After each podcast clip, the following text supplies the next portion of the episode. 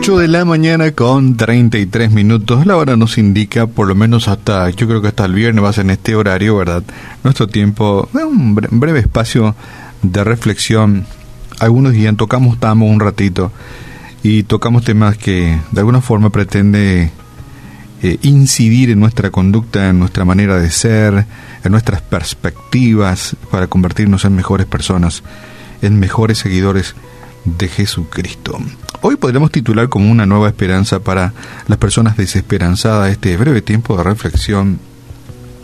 Y básicamente eh, tocaremos el tema de que muchos cuando llegamos a un punto extremo en la vida queremos morir, queremos desaparecer, queremos que nos trague la tierra y algunos se sacan la vida.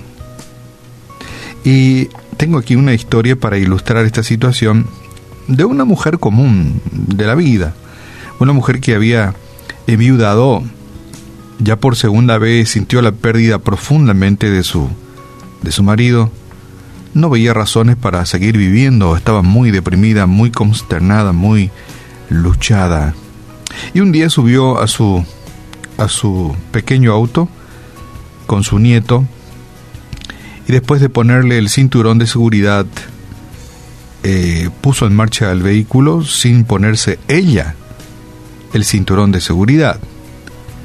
Cuando su nieto, de seis años, amablemente le dijo, Abue, no te pusiste tu cinturón de seguridad y te puedes hacer daño.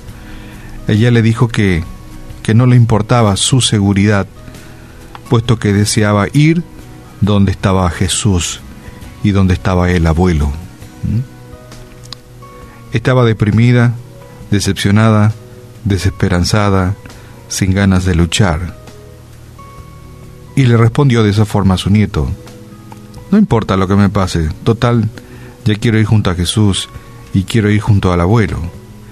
Y su nieto le respondió, pero abuela, entonces me vas a abandonar a mí. Entonces me vas a dejar a mí. Y sabes que Dios utilizó a este pequeño para llevar a esta abuela, a esta señora, a darse cuenta de que él todavía tenía trabajo para ella. Dios todavía tenía labores, trabajos, actividades en esta vida para esta señora, para esta mujer, para esta abuela.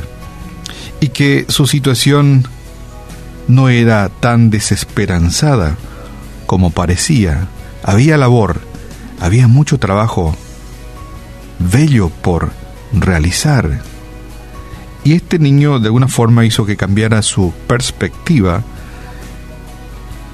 y su punto de vista.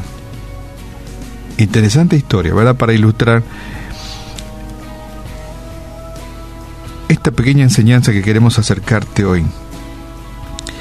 Y vemos Vemos las estadísticas cada año de la cantidad de personas que se quitan la vida y la mayoría de ellas son personas jóvenes. Y voluntariamente se quitan la vida eh, y uno se supone que tal vez no, está, no esté mentalmente bien, hayan llegado al pozo de la desesperación, estén en un túnel oscuro de la vida y se quitan la vida, no ven solución a su situación. Mucha gente desesperada llega al punto donde creen que no, ya no hay salida, ya no hay solución, ya no hay marcha atrás, no hay perspectiva de cambio. Y eso no es cierto. Eso no es cierto.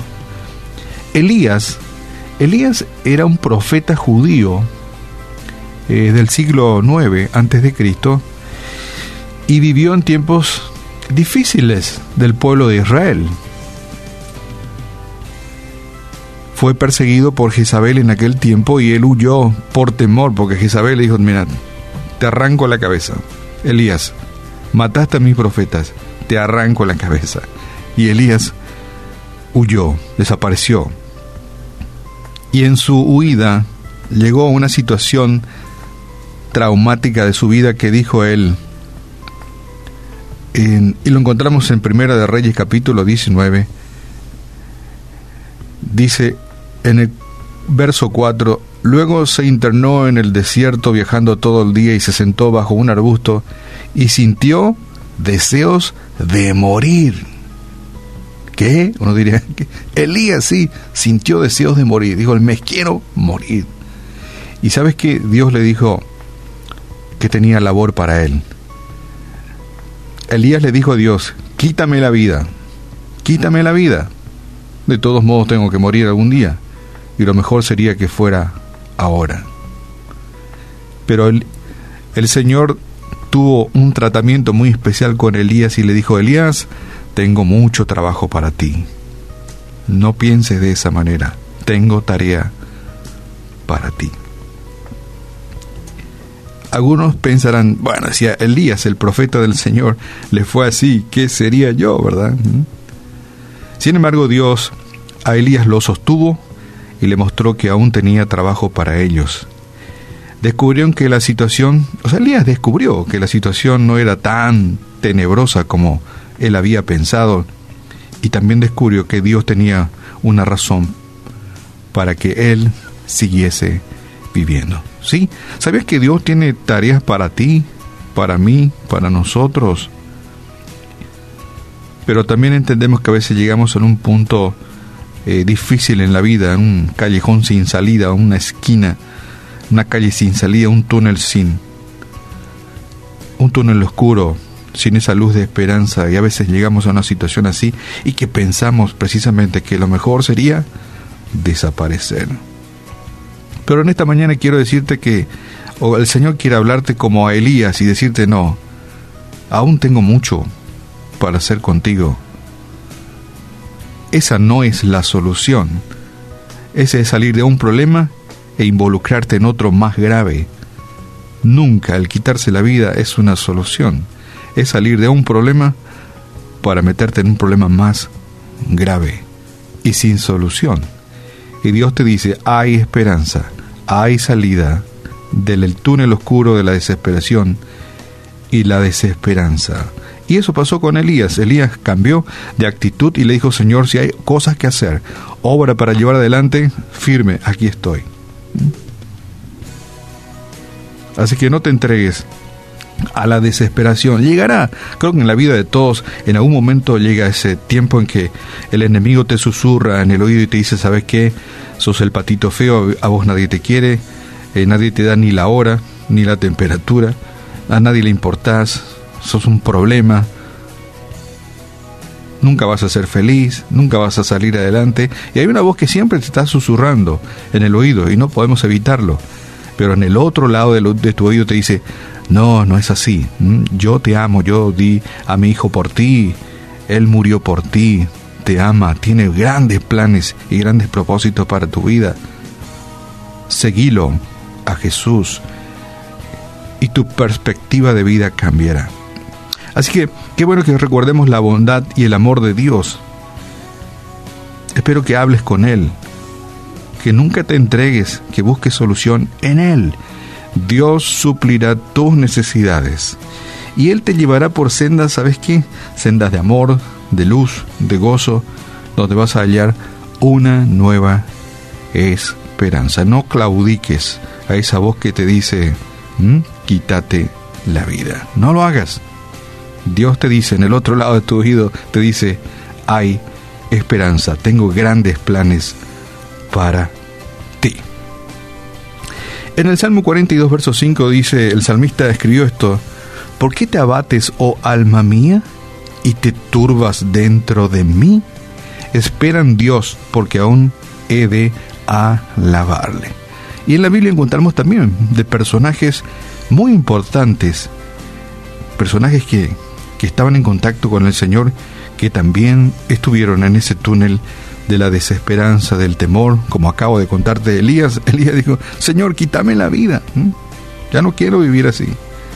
Pero Dios le dijo, hay obra por hacer. Te necesito. Te dejo esta frase. No queda sin esperanza el que pone su esperanza en Dios. Hay esperanza. Padre, en el nombre de Jesús te damos gracias en esta mañana Gracias porque en ti realmente encontramos esperanza. Gracias porque tiene grandes planes para con nuestras vidas. Ayúdanos a salir del túnel de la, de la, desesperación, de la desesperanza, de los innumerables problemas y dificultades en los cuales nos hemos metido por propia elección. Perdónanos porque estamos metidos en graves problemas porque no hemos sido obedientes a ti pero en esta mañana te necesitamos para que nos ayudes a salir de esta tremenda dificultad en la cual nos encontramos porque entendemos que hay mucha obra por hacer. Dios te dice, si no, querés, vivir para vos, viví para los demás. Y yo te necesito. Hay obra por hacer. Padre, y oramos también por, por nuestros amigos oyentes que tal vez estén en esa lucha en esa lucha y escuchan esa voz que le dice que, que, no hay esperanza, que a ti nadie te quiere, nadie te ama, a nadie le importas.